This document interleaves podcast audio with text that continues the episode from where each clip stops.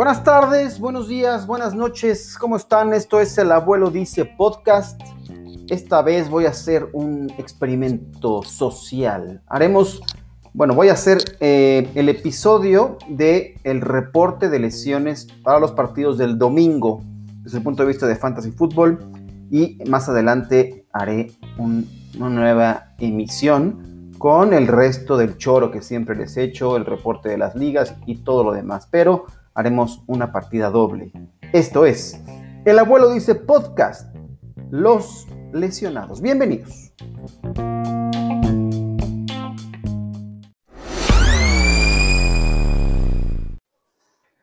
Pues vamos a darle rápidamente porque esto es eh, información práctica sobre lesiones de cara a la semana 11 del Fantasy Football para la NFL. Eh, arrancó la semana 11 con gran duelo entre los Seahawks y los Cardinals. Finalmente parece que hay defensiva del lado de eh, los Seahawks. Mostraron algo de valor, dirían por ahí. Eh, Carlitos Dunlap, Carlos Dunlap, dos capturas, 25 tenía el equipo de los Seahawks en la temporada. Este hombre me parece que va a elevar la producción y lo hizo en momentos claves. Pero vamos a pasar a las lesiones porque es una semana en la cual todo pintaba de maravilla desde el punto de vista de un backfield que parecía que se estaba aclarando la situación. De Andre Swift se iba a apoderar finalmente de ese territorio de los Lions. Matt Patricia lo había designado ya como el titular y toma la barbón, que se lesiona el cabrón. Bueno, a eso pasaremos, pero vamos a ir eh, por partes. Cincinnati Bengals contra el equipo de Washington Football Team. Joe Mixon está lesionado, no importa cuándo escuches esto. Bueno, así ha sido en este 2020, está descartado para jugar esta semana y es el más relevante desde la ofensiva de los Bengals. Por supuesto, Gio Bernard es opción viable para ser un running back 2 me parece sólido, eh, utilizable, por supuesto, en sus alineaciones. Cuestionables, eh, Mike Thomas, receptor abierto, tendón de la corva, eh, nada relevante de más en el equipo de los Bengals. Del lado de Washington Football Team, bueno, por supuesto, está eh, Dontrell Idman como cuestionable con un 50% de probabilidades de participar, así como Isaiah Wright, otro receptor abierto por enfermedad. Nada relevante en el segundo nombre. Hay que estar pendiente de Dontrell Idman, si no, los Sims tendrán eh, pues mayor actividad buscando ser eh, los targets de Alex Smith.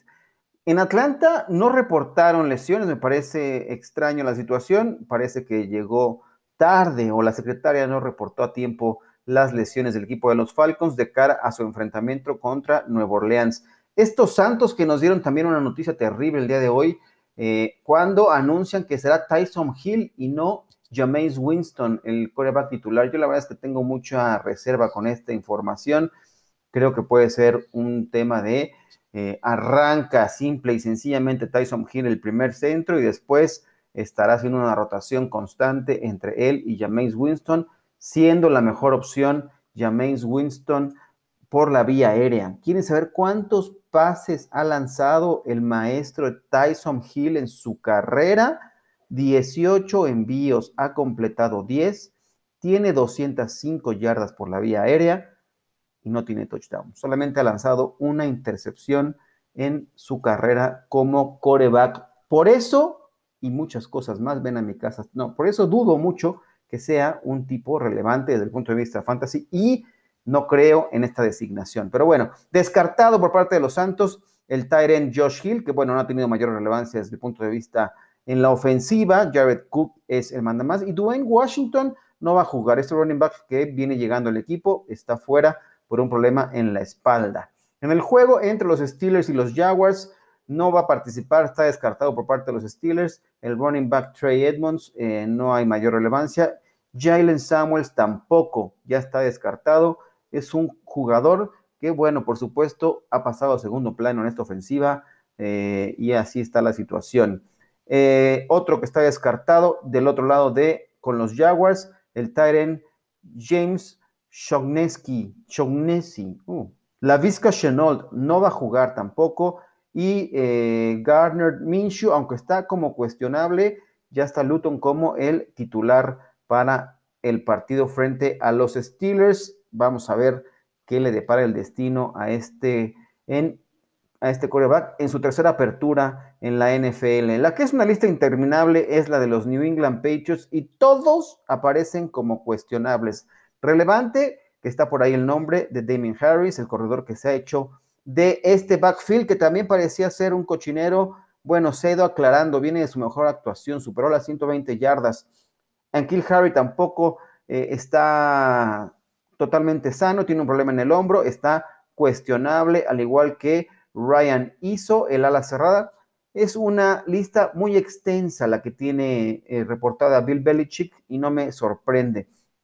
Por parte de los Texans, Michael Thomas está descartado. No, no es el Michael Thomas que todo el mundo creemos. Este es el safety, no va a jugar. Cuestionables, relevantes, Kenny Stills, de algún modo eh, sería el de mayor apremio. Remy Tonsil también, el tackle ofensivo, eh, tiene una enfermedad, por lo que eh, es probable que no vaya a tener participación. Por parte de Filadelfia y el duelo contra los Cleveland Browns, Rudy Ford está descartado, el safety de los Eagles y Wyatt Teller, guardia de los Browns. Este es el partido que quería yo llegar. Detroit Lions contra Carolina Panthers. Dania Mendola, Kenny Goladay y DeAndre Swift descartados. Hombres importantes, sobre todo Goladay y Swift. Parecía que se apoderaba ya de ese backfield. Y bueno, una conmoción lo va a alejar ya del emparrillado, no va a tener participación, descartado. ¿Quieren alguien más de ese backfield? Yo no estaría tan seguro. Adrian Peterson me parece, eh, pues es el, ha tenido eh, mayor relevancia. Eh, Johnson, la verdad es que pues no, no lo sé. Matthew Stafford aparece como cuestionable para que lo tomen en cuenta. Parece que sí tendrá participación. Obviamente del lado de los Panthers, ya sabíamos, se confirma la ausencia de Christian McCaffrey con un problema en el hombro. Mike Davis, una vez más, será el responsable del ataque terrestre de este equipo, por lo menos en el papel. Russell Okong tampoco va a jugar, esa es una baja también sensible, al igual que el guardia John Miller, eh, bajas importantes porque se trata de la línea ofensiva. Teddy Bridgewater con un problema en la rodilla está como cuestionable oficialmente. Será eh, una decisión de último momento en el partido se decide si juega o no. En el duelo de Tennessee Titans contra Baltimore Ravens hay una baja sensible por parte de los Titans y es en la defensiva. Ya David Clowney no va a jugar, tiene un problema en la rodilla. Adam Humphries tampoco, conmoción, eh, está descartado por parte de los Titans. Y por parte de los eh, Ravens, Calais Campbell, dudosa su participación. Eh, Brandon Williams, dos bajas sensibles desde la defensiva de los Ravens que permitió más de 120 yardas a Damien Williams, Damien Harris, perdón, la semana previa. Este puede ser también un partido importante para uno de los mejores corredores de la NFL, Derrick eh, Henry, por supuesto estoy hablando. De parte de New England, de New York Jets y Los Angeles Chargers, eh, dudosa la participación de Blake Cashman, linebacker de los Jets, y Sam Darnold ya está prácticamente descartado una apertura más para Joe Flaco en la posición de coreback. Sam Ficken no, está cuestionable, por lo que eh, seguramente habrá actividad para Sergio Castillo, el pateador mexicano, que ha dado puntos. Si quieren alguna necesidad de, pateadores, ¿por qué no arriesgarse con eh, Sergio Castillo? Les prometo que no se van a arrepentir. Miami contra los Denver de, de los Broncos, Denver Broncos, perdón. Eh, cuestionable, Kyle Vanoy por parte de los Dolphins, descartado Joseph Jones. Hay que estar pendiente de Drew Locke, tiene problemas serios en las costillas, muy castigado en el partido pasado contra los Raiders de Las Vegas, por lo que está como cuestionable, pero me parece que es poco probable que vaya a jugar. Dallas Cowboys contra Minnesota Vikings. Tyler Bidas, el centro novato de los Cowboys, ya está descartado, cuestionable Randy Gregory y de Marcus Lawrence, ambos por enfermedad. Y del lado de los Vikings, solamente cuestionable eh, Irv Smith, el ala cerrada, que había tenido buenos números en los partidos eh, antes de la semana 10, los últimos dos me parece que habían sido relevantes, eh, está en duda su participación. En el de Green Bay Packers contra Indianapolis Colts, Tyler Irving está fuera por parte de los Packers. Este corredor, tercera línea, no va a jugar, cuestionable, aparece Allen Lazard, ya está activo, por lo que creo que sí jugará. Darius Shepard, eh, otro receptor abierto, al igual que Iconemos St. Brown, eh, están en la lista de cuestionables. Y del lado de los Colts, Jack Doyle, cuestionable y eh, son, es el de mayor relevancia de este equipo.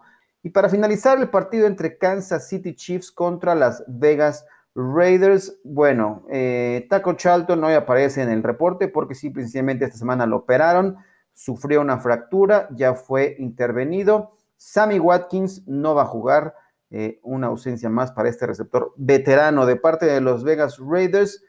Maurice Hurst, el tackle defensivo, un problema en el tobillo, y Jalen Ricard eh, tiene un problema en el pecho, son cuestionables para este partido. Este es el reporte de las lesiones de cara a la semana 11 de la NFL, partidos del domingo. Hay que estar pendientes de lo que ocurrirá con el juego de lunes por la noche entre los Rams de Los Ángeles y los Tampa Bay Buccaneers. Este es el reporte. El abuelo dice, podcast, los caídos para la semana 11. Regreso más tarde. ¿Tienen preguntas? Venga, pongan preguntas para que yo las pueda contestar en el siguiente la, segunda parte de este episodio de estreno en el Abuelo Dice Podcast. Muchas gracias.